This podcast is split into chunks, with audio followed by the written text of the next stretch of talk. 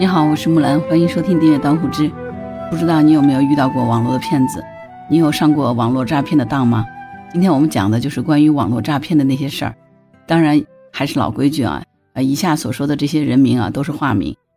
呃，曾敏是一个女生，前两天她遭遇到了网络诈骗。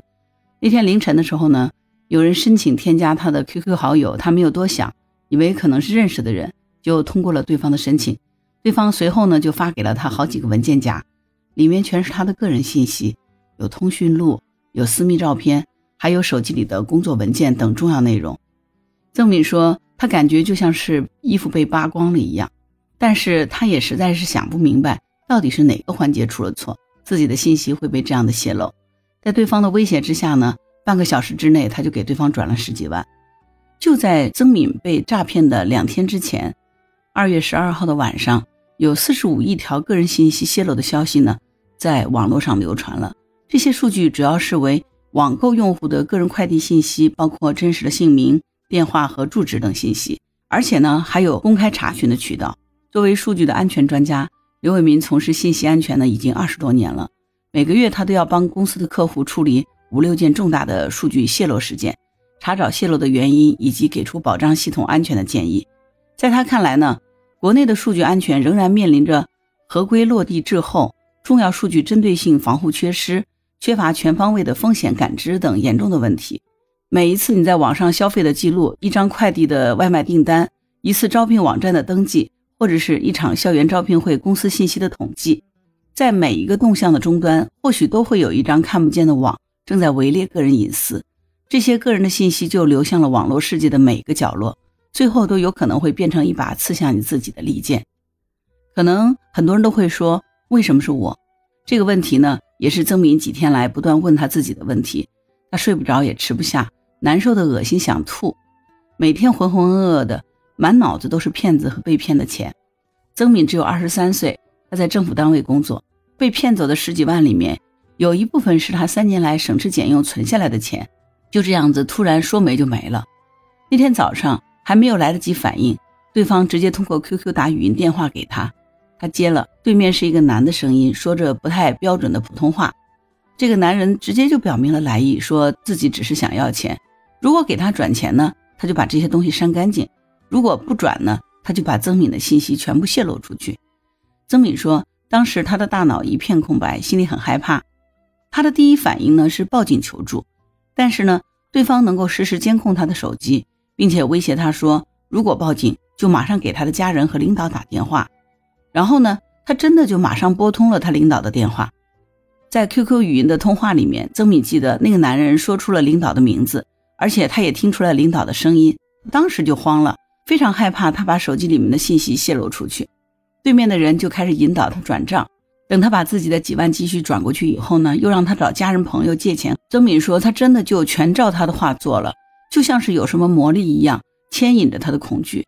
转完这些钱以后呢？对方还是让他想办法再给他转五千。曾敏说，他实在是拿不出来了，就把电话挂了。可是呢，又害怕他再打过来，就把 QQ 给他删了。曾敏留下了转账记录和借款的记录，还有收款人的姓名。他报了警，以为凭借这些信息就能够找到人。但是警察告诉他，身份证和银行卡很可能是骗子买来的，就算是找到用户本人也没有用。而且呢，看他们那么专业。估计人是不在国内的，绝望之下呢，曾敏就把被骗的事情告诉了父母。但是呢，父母这个年纪的人对网络诈骗的高级骗术根本就没有概念，也不能理解为什么他会被骗了，更不能接受这个钱要不回来了。当他一个人的时候呢，曾敏就躲在房间里哭。他每天刷着各种各样和他有相似经历的网络文章，希望从里面获得一丝丝安慰。而信息安全专家高雪峰的客户当中，也有曾敏这样的案例，违法者发过来的文件或者链接，一般都是带有木马病毒的，只要你点开就会中毒，电脑或者手机便被远程的控制，对方通过这种方式盗走手机里的电脑的私密信息，再骗取财物。高雪峰在个人信息安全领域做了十一年，他现在是一家网络安全科技公司的创始人，主要负责政企方面的信息安全。在他看来呢，移动互联网络时代。人们基本上支付、购物、沟通、聊天都是通过移动设备，个人信息的泄露风险和应对的挑战是越来越大的。虽然相关的这个法律陆续出台了，但是很多使用网络的人安全意识根本不强。高雪峰所说的相关法律是近年来国家相继出台的《网络安全法》《数据安全法》《关键信息基础设施安全保护条例》《个人信息保护法》等等。但是对于曾敏来说，这些法律是非常陌生的。他听说过有保护个人信息相关的法律，但是总觉得离自己很遥远。更没有想过自己会被个人信息所反噬。其实和曾敏一样，很多人不知道，在一些网络平台上，原本是隐私的个人信息都成了明码标价的商品。在一些社交软件群里，包括户籍、手机号、定位、查人查档、财产调查、开房记录、流水等在内的用户信息是被公开售卖的。曾经有记者潜入一个售卖群当中。说，如果只是查询个人的基本信息，包括身份证、姓名、地址，价格是七百块一次，而且说这个价格是最低的代理价。如果想要成为他的代理呢，需要转给他五千元的代理费。有一个信息售卖者说，他们在微信或者 QQ 等平台上没有个人信息交易的业务，业务目前全部都在海外的社交软件上进行，但是呢，转账主要是通过支付宝账户。由于目前泄露的信息量是比较大。不法分子将各种数据做了大数据的集合，只要在其中输入相应的需求，系统就会自动的将相关联的信息搜索出来。不仅仅是一些海外的社交软件，在暗网当中的个人数据的交易量更是不计其数的。暗网又被称为这个隐藏网，普通的用户是无法通过常规的互联网手段搜索和访问的。它的设计呢，让用户的身份高度隐秘，暗网的社群之间也不能互通。这些泄露出来的公开出售的信息，包括政府机构、公民信息、银行、证券等金融机构的客户信息、各大电信运营商的机主以及互联网、快递、酒店、房地产、航空、医院、学校等等各行各业的客户信息。有记者曾经追踪这个暗网相关的讨论贴，进到了某海外社交软件为主的信息查询和交易群组，发现这一类群组每个群里都有上万人参与。二十四小时内持续活跃的人数都在一千人左右，在这些信息交易的群里呢，平均每十秒就有一个新用户进群。其中呢，不仅有查询信息者，也有打算批量提供隐私信息、寻求长期合作的从业者。一些群组提供的这个地址找人、关联人物、身份、户籍、手机机主、开房记录、快递地址、贷款记录、车牌的车主、个人常用密码、手游以及。社交网络账号密码、同名联系方式等等服务，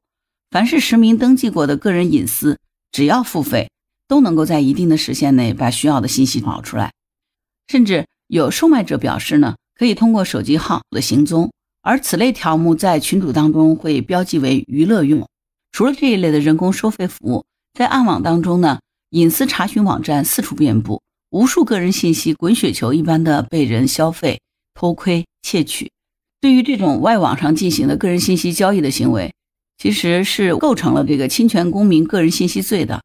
按照咱们国家刑法第二百五十三条侵犯公人个人信息罪的规定，违反国家有关规定，向他人出售或者是提供公民的个人信息，情节严重的，处三年以下有期徒刑或者是拘役，并处或者是单处罚金；情节特别严重的呢，会处以三年以上七年以下的有期徒刑，并处罚金。另外呢，信息贩卖商通过境外社交软件和暗网等方式交易，往往会隐藏 IP 地址，很难准确的归属是哪个省份或者城市进行监管，存在着调查取证困难等问题。倒卖的个人信息呢，又用于了其他类型的违法犯罪行为，比如电信诈骗。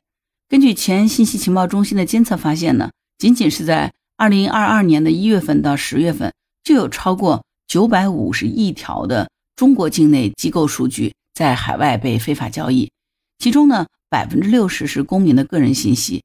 约有五百七十多亿条，这就相当于十四亿中国人在二零二二年的前十个月里面，平均每人泄露了四十一条个人信息。那对于如何管控上述的违法犯罪行为，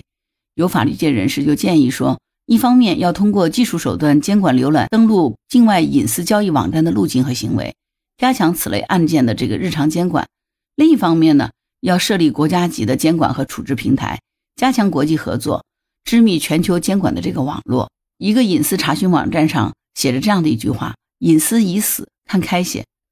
但是，这说法并不对。我们需要隐私，也需要安全。前几天，高雪峰在看到有四十五亿条个人信息泄露的消息以后，他在暗网上用自己的电话号码一查，发现自己购买过的快递情况、家庭住址都暴露无遗。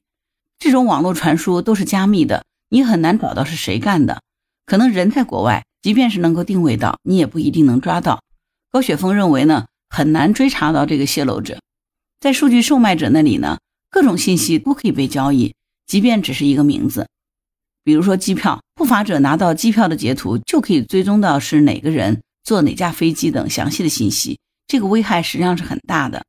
在高雪峰看来，个人信息最后都是落在企业的数据防护上面。一个企业提供的，不管是 C 端的数据还是 C 端的服务，最后都可能产生大量的个人信息数据，就可能会被黑客攻击或者是偷走。还有一种泄露的可能是企业内部人员偷窃数据。售卖获利的其实也很多，在现实生活当中，不少 APP 在未经授权或者是越权的情况下，采取用户信息做公司客群画像的分析，或者转卖给其他的公司获利。而有一些应用会偷听你的聊天，或者是偷看你的用户搜索偏好。其实呢，这也是一种个人信息的泄露。一些 App 可能授权让你开启了麦克风的权限，语音识别捕捉到关键字以后呢，就会做后台的运算。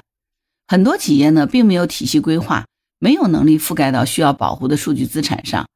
所以对于高雪峰他们来说呢，只要客户说数据泄露了，他们就会立刻成立专案组，要像医生一样的去诊断，是网络的问题还是账号的问题，有哪些暴露面，别人通过什么途径可以获取这些信息，在他的客户里面呢，很多数据已经泄露很长时间了，或者说有人已经在暗网上兜售这些数据。那这些机构才发现，数据资产呢，在互联网上就像是在裸奔。在高雪峰的客户里，曾经有人被远程操控手机，把手机银行里的钱都转走了。至于他的密码是怎么泄露出去的呢？高雪峰提醒说，因为很多人都习惯使用同一密码，如果登录过不安全的网站，违法者就能够借此获取信息了。为了防止个人信息在网上泄露呢，高雪峰通常会在不同的情况下使用多个密码。尤其是跟支付相关的，会设置较为复杂的密码。而王泽呢，他的日常工作是保障一个网络系统的数据安全。如果有非法请求使用个人数据，他就需要提出一些策略，拦截非正规途径的请求。多年来，他处理过一些恶意软件，为法庭案件搜取过信息，在计算机的系统当中也追捕过黑客，研究了海量的日志数据，使用和维护了各种安全工具。在他看来呢。这个信息纷繁的庞杂系统是很难尽善尽美的，你没有办法完全指望企业能够完全保护好你的数据。个人的信息安全意识呢，实际上是非常重要的。具体来说呢，他从来不在网购平台上留下真实的姓名和详细的地址。快递送过来的时候呢，他就直接选择放在快递柜。如果一些平台需要授权电话号码，他通常会拒绝使用。他注册了一个专门用于接收各种验证码的邮箱。同时呢，用虚拟电话号码注册各种的网络信息，也就是说，个人信息来说，能不授权就不授权，因为它会共享给第三方。很多人不会去看隐私协议里写了什么，所以他的建议就是不要在网络上随便的填写调查问卷，不在来源不明的网站注册，不点击不明短信链接，不扫来源不明的二维码，不在各类的社交软件上暴露过多的信息。谨慎的连接那些来源不明的 WiFi，不要贪小便宜而去下载这种不明的 App。经过这次诈骗以后呢，曾敏卸载了聊天软件。在他被诈骗的第五天，他的贴文下面就成了一个树洞，很多和他有相同经历的人在诉说着自己被骗的事情。他反过去安慰和他一样的受害者，他说：“这都是骗子的错，以后我们一定要保护好自己的个人隐私。”就是互联网带给我们便利的这个同时，的确是给我们的隐私安全提了一个醒。所以呢，对于我们来说，安全和隐私都重要，我们也需要提高自己的隐私保护意识。关于这件事儿，你是怎么看的呢？欢迎在评论区留言。好啦，今天就到这儿，我是木兰。如果你喜欢我的节目，欢迎点赞、转发、订阅、当护知。当然，如果你喜欢木兰，也可以加入木兰之家听友会，请当那个人人都能发布朋友圈的绿色平台，输入木兰的全拼下划线七八九就可以找到我了。好啦，今天就到这儿，我是木兰，拜拜。